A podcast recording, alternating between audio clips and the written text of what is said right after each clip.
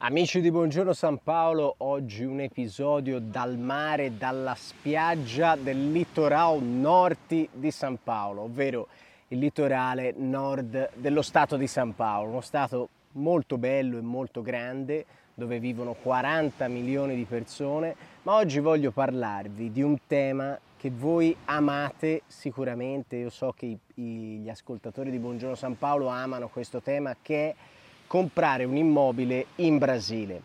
Prima di fare questo ricordatevi di iscrivervi al canale Buongiorno San Paolo e di seguire tutti i nostri profili su Instagram, TikTok, Spotify e chiaramente tutte eh, le altre piattaforme per il podcast solo audio e questo è il nostro video, un episodio diciamo un po' più corto del normale ma perché il tema è molto preciso.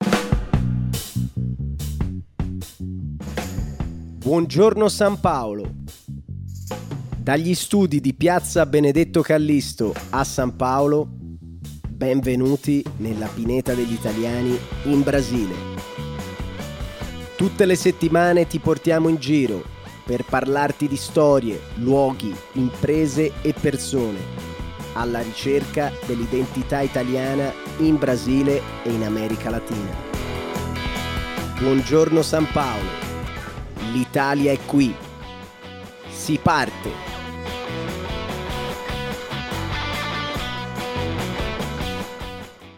Intanto parleremo di immobiliare brevemente, soprattutto dei documenti che servono e che bisogna verificare quando si compra un immobile in Brasile. Allora, devo dirvi che recentemente ho avuto delle esperienze in questo settore comprando immobili e vedendo colleghi che comprano immobili e devo dirvi che il Brasile è molto avanzato nel eh, segmento immobiliare, soprattutto nella compravendita, perché la compravendita può essere fatta anche attraverso un notaio digitale, cioè tutto digitale con un contratto eh, legale e, e, con una firma digitale, non c'è bisogno appunto di andare eh, dal notaio eh, personalmente e questo mi è sembrato veramente un grande modo avanzato e moderno di fare le cose. E mm, vedendo questa struttura eh, mi viene da, da, fare anche il paragone con l'Italia dove invece il notaio bisogna andare eh, personalmente ed è, ed è, un po' più diciamo complesso anche se devo ammettere che ci sono dei pro e dei contro nel digitale. Partiamo dal, dal, dal primo argomento appunto il notaio. Il notaio in Brasile si chiama cartorio e il cartorio normalmente è, un, è come se fosse un ufficio, come il notaio, però molto più veloce e alcune cose sono molto più economiche. Altre sono diciamo care come in Italia, ad esempio nel, nell'acquisto dell'immobile le tasse e poi il valore, il valore comprato, il valore che si paga poi eh, dell'immobile tra tasse e notaio più o meno è simile a quello dell'Italia.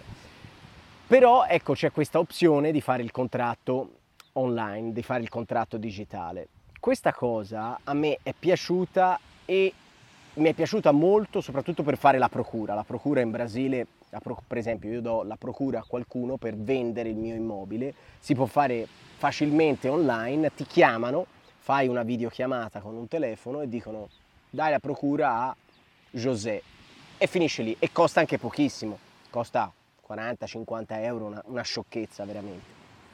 Poi però quando si fa l'acquisto dell'immobile eh, c'è quel momento in cui diciamo tu sei online, però devi aver, chiaramente devi aver pagato una, una, specie di caparra per bloccare l'immobile, per fare una specie di accordo preliminare, anche se si può anche non fare l'accordo preliminare, si può andare direttamente al, al contratto finale, come un po' anche in Italia, no?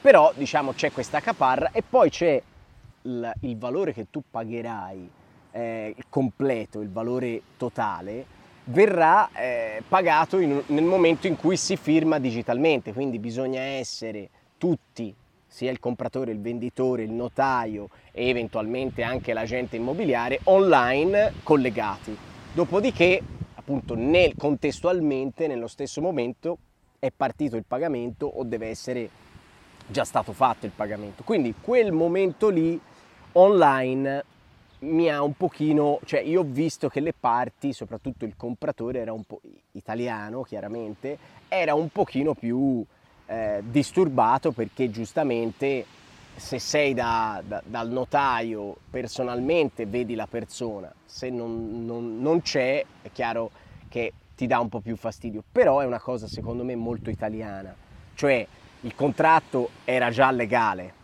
il notaio aveva già legalizzato il contratto, quindi non c'erano pericoli. Se fosse scappato avevi in mano una prova importantissima e ti avrebbero comunque ridato i soldi. Cioè, chiaramente ci sarebbe stata probabilmente una serie di, di attività d'affari, di azioni, cause, eccetera, però comunque c'era un, un, un comprovante, chiamiamolo così. Allora, eh, io vado ad, ele- ad, elencarvi un po' i, i documenti che eh, sono stati chiesti al venditore che voi come compratori dovete verificare, devono essere tutti in ordine, ok? Eh, prima di tutto c'è anche un'altra, un'altra parte importante che è la parte della commissione all'agente immobiliare.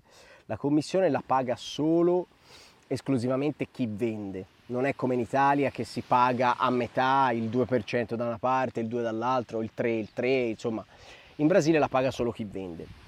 E soprattutto chi, pa- chi vende paga un valore a San Paolo tra il 5 e il 6%. A volte il 5, nella maggior parte dei casi è il 5, il 5%, che comunque è un valore come in Italia, solo che la paga solo una parte. E mh, io ho avuto questa esperienza con questo compratore appunto italiano e devo dirvi che c'era anche di mezzo un'agenzia molto grande, molto grande e online, non farò i nomi, ma un'agenzia molto grande, tutta digitale. E poi c'era il, l'agente che lavora per questa agenzia, che è una partita IVA, che lavora appunto per loro, che fa da eh, intermediario anche proprio fisico, no? mentre l'agenzia è digitale. E questa cosa è molto bella e molto efficiente, però a mio avviso ha tolto ogni tanto un po' di contatto con il proprietario, perché il proprietario non si è mai voluto far vedere e noi siamo entrati in contatto con il proprietario soltanto dopo, dopo che era già stato diciamo venduto praticamente l'immobile. Quindi in Italia siamo abituati che il proprietario a volte c'è anche al momento della visita, a volte c'è anche qua in Brasile, però molte volte il proprietario non si fa vedere. Quindi diciamo che c'è questa, questa cosa qua da, da segnalarvi, però non è una cosa di cui aver paura, è soltanto un modo di comunicare un po' diverso. E quindi c'è questa agenzia che di solito danno anche un po' una garanzia perché comunque loro vedono i, i documenti. Quindi Va, vediamo i documenti. I documenti sono tanti, sono facili da, da ottenere e sono anche veloci, però sono diversi. È una listina che poi magari provo a mettervi qui o in descrizione del, del, del video e questa lista chiaramente i nomi sono tutti in portoghese, però sono i nostri certificati, i nostri registri del catasto e una serie di altri certificati che comprovano che questa persona non ha nessun debito sull'immobile o non ci sono figurati praticamente, sono una serie di, di documenti. Ad esempio, certidão di debitos relativos aos tributos federais e a dívida attiva da União. Questo sarebbe un certificato che eh, praticamente certifica eh, la regolarità della, del venditore che lui non ha nessun debito nei confronti della, dello Stato brasiliano, ok? Poi certidão di debitos tributários estaduais iscritos na dívida attiva di San Paolo, quindi il primo è della federazione, lo Stato generale, il secondo debiti nei confronti dello Stato di San Paolo, ok? E poi c'è Certidown di Debitos Tributarius Municipais di San Paolo, cioè la città, quindi municipio, comune, Stato di San Paolo e la federazione brasiliana, ok? E questi devono essere regolari, quindi il proprietario non deve avere debiti, perché sennò poi dopo lo Stato può andare a ricercarlo. Poi eh, certidão di debitos tributarios não iscritos da dívida attiva do Estado di San Paolo. Questo, anche questo è dello Stato di San Paolo e ehm, non so esattamente qual è la differenza fra, tra il secondo che vi ho citato, però è un altro. Certidão negativa di debito strabagliistas, questo vuol dire non avere debiti giuslavorativi, no? cioè non avere debiti nei confronti di dipendenti di un'azienda tua, del, del venditore appunto, che, che, potrebbero andare a intaccare appunto eh, nella vendita dell'immobile. Poi c'è questo, questo documento Serasa, che è un documento importante che serve a vedere se la persona ha altri debiti importanti con, con, altre istituzioni, che può essere le banche per esempio, la carta di credito eccetera. Poi c'è certidão de distribuzione di fallenza e concordata, cioè se questo proprietario ha avuto un, un fallimento, eh, quindi se è in concordato o in fallimento, eh, questo, questo, chiaramente eh, può recare un danno all'acquisto dell'immobile perché se l'immobile è stato eh, de- deve essere venduto per pagare altri debiti del concordato, questo è importantissimo. Carton CNPJ sarebbe il, il, la carta che dimostra che tu hai una partita IVA, se c'è chiaramente, se non c'è non c'è.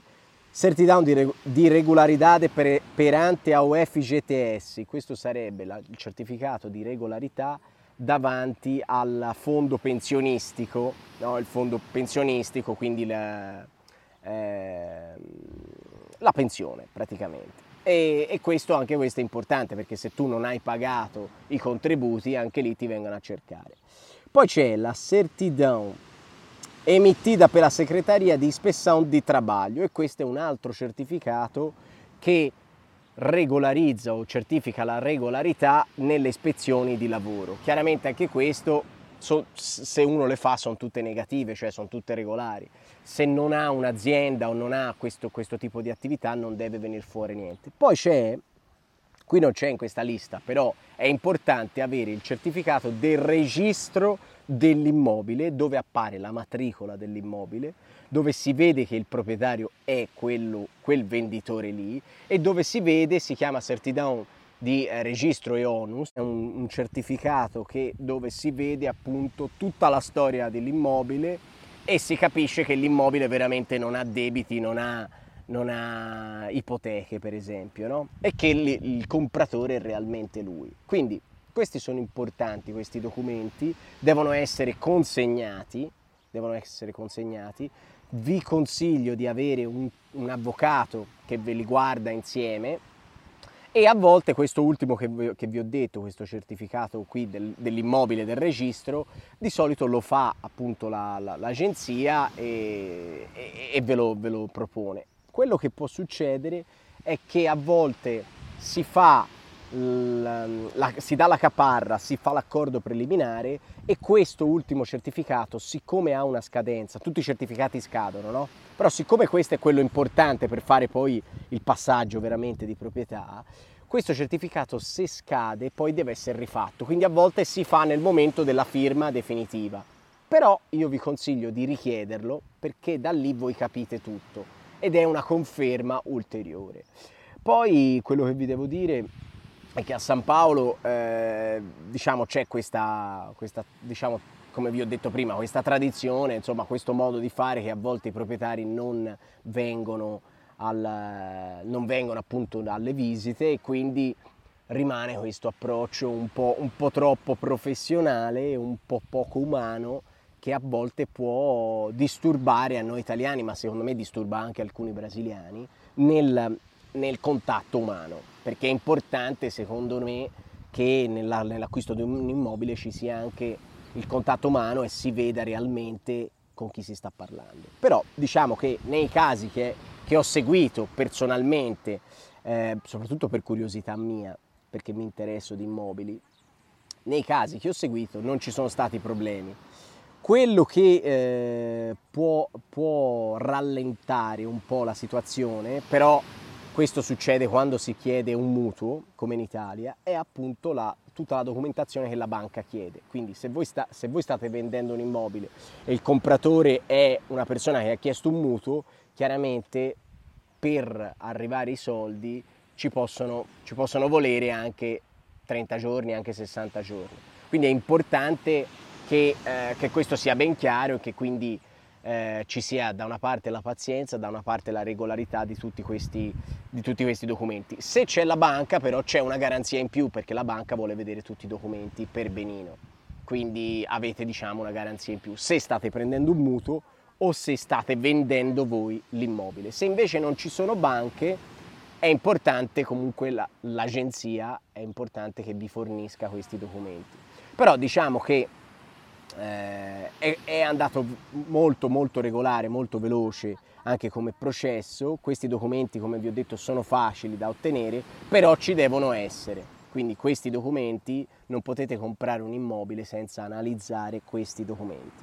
Quindi fateli analizzare da un avvocato, fatevi aiutare, ma comprate. Se comprate sulla carta il discorso è diverso. Qui si sta parlando di un acquisto di un immobile che è già di un proprietario e che è già pronto. Se comprate sulla carta, allora lì i documenti sono diversi perché eh, diciamo che l'immobile lo stanno costruendo, quindi c'è una serie di documentazioni eh, e garanzie della costruttrice, però ecco la procedura è simile ma è un po' più diversa perché viene fatta in due o tre anni perché, mh, mm, nel, nel, processo di costruzione. Chiaramente poi il registro che deve essere fatto dell'immobile, quindi la, il passaggio di proprietà, verrà fatto ceduto dalla, dalla costruttrice alla, al nuovo proprietario, non da proprietario a proprietario. E quindi diciamo, però è un'altra cosa, magari possiamo approfondirla in un altro momento. Però ci tenevo a dirvelo, ci tenevo a farvi questo video perché molti di voi dall'Italia mi chiedono, ci chiedono informazioni su comprare immobili in Brasile e vi posso dire che è vantaggioso, chiaramente abbiamo fatto un episodio anche con l'imprenditore Victor Lugli, vi lascio il link anche di lui, in cui lui fa un'analisi più commerciale sulle opportunità di business di eh, immobiliari, quindi le opportunità ci sono, ci sono valori diversi dall'Italia, anche se San Paolo oggi in alcune zone più ricche si arriva a 20.000 reais al metro quadro, quindi 3.000 euro al metro quadro, 3.500, una roba del genere, anche 4, insomma dipende dal cambio e dovete sempre, sempre, sempre valutare il cambio, perché il cambio è una grande leva vantaggiosa per certi momenti, ma svantaggiosa per certi altri momenti. Quindi se voi vendete l'immobile e il cambio si svaluta, voi porterete a casa meno soldi. Se viceversa vendete l'immobile e il cambio da 5 è tornato a 3, guadagnerete non solo con la vendita ma anche sul cambio. Questa è una cosa da tenere di conto quando si fanno investimenti in Brasile, soprattutto immobiliari, ma tutti gli investimenti. Però devo dire che San Paolo è una realtà stabile, è comprovato, è una realtà forte, il PIL di San Paolo è superiore o, o si eguaglia ma più o meno al PIL di tutta l'Argentina, quindi è sicuramente una città dove investire in immobili è conveniente ed è un'opportunità. Chiaramente oggi stanno costruendo molto, quindi bisogna scegliere molto bene i quartieri perché altrimenti si rischia di comprare un immobile in alcune zone dove sarà più difficile rivenderlo. Però diciamo che questo non fa parte della, della, chiacchierata di oggi. La chiacchierata di oggi, il nostro piccolo episodio di oggi dal mare, era esclusivamente sulla documentazione. Se avete dei dubbi commentate, scriveteci. Un abbraccio ragazzi, iscrivetevi al canale di Buongiorno San Paolo il podcast più italiano in Brasile e alla prossima, l'Italia è qui in Brasile sulla spiaggia di San Paolo.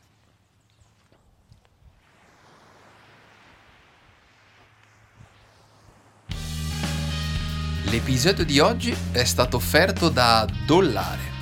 Se sei in Brasile e stai cercando una casa di cambio che lavori con efficacia, trasparenza e agilità, allora Dollare è la tua scelta richiedi subito il tuo preventivo su www.dollare.com.br. Hai bisogno di cambiare? Rivolgiti a Dollare